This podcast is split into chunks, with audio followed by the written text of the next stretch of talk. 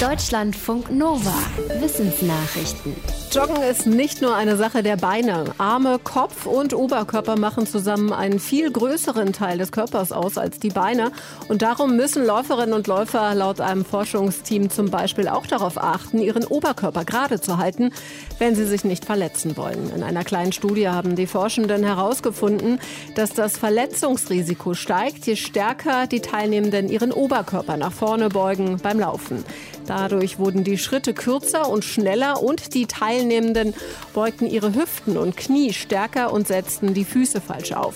Laut den Forschenden werden so die Gelenke stärker belastet, das Laufen kostet mehr Kraft und das Verletzungsrisiko steigt.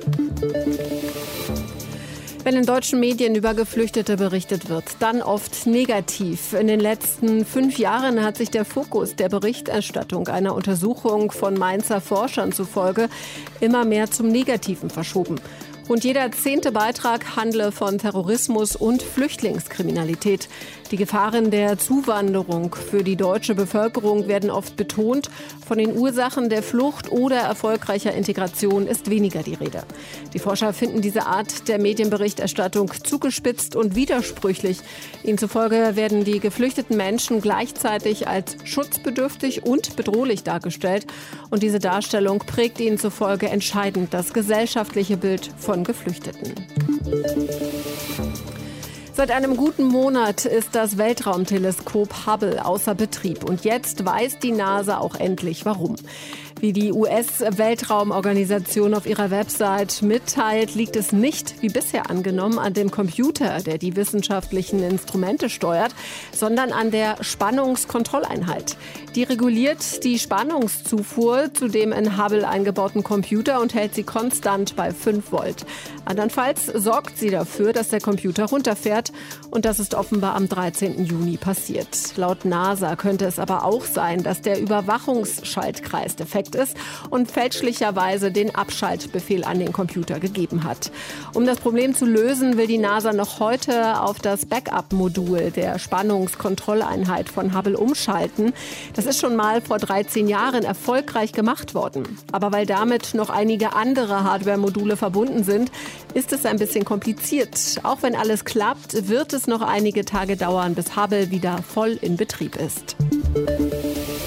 Tetanus, Diphtherie oder Keuchhusten sind Infektionskrankheiten, gegen die es schon lange wirksame Impfstoffe gibt. Doch offenbar sind solche Impfungen im letzten Jahr wegen der Corona-Pandemie vernachlässigt worden. Wie das Kinderhilfswerk der UNO und die Weltgesundheitsorganisation berichten, sind aktuell weltweit mehr als 17 Millionen Kinder gar nicht gegen solche Infektionskrankheiten geimpft.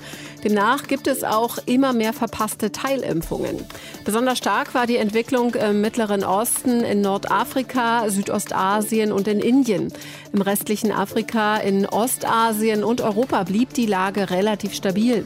Den Grund sehen die Fachleute darin, dass das für diese Routineimpfungen vorgesehene Geld und Personal oft für die Bekämpfung der Pandemie eingesetzt wurde.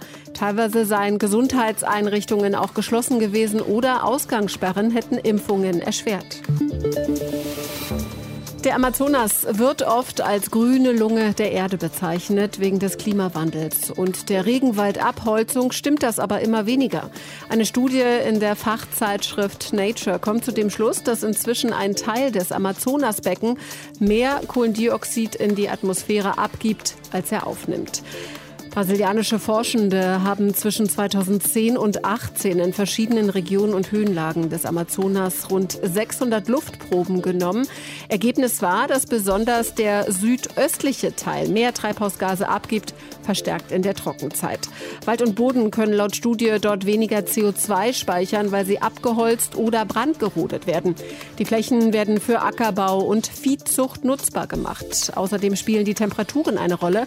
Sie sind in der Trockenzeit Lebenszeit im Vergleich zum vorindustriellen Zeitalter um fast drei Grad gestiegen. In Deutschland sind eine ganze Menge Menschen arm. Die Bertelsmann Stiftung hat errechnen lassen, wer besonders betroffen ist.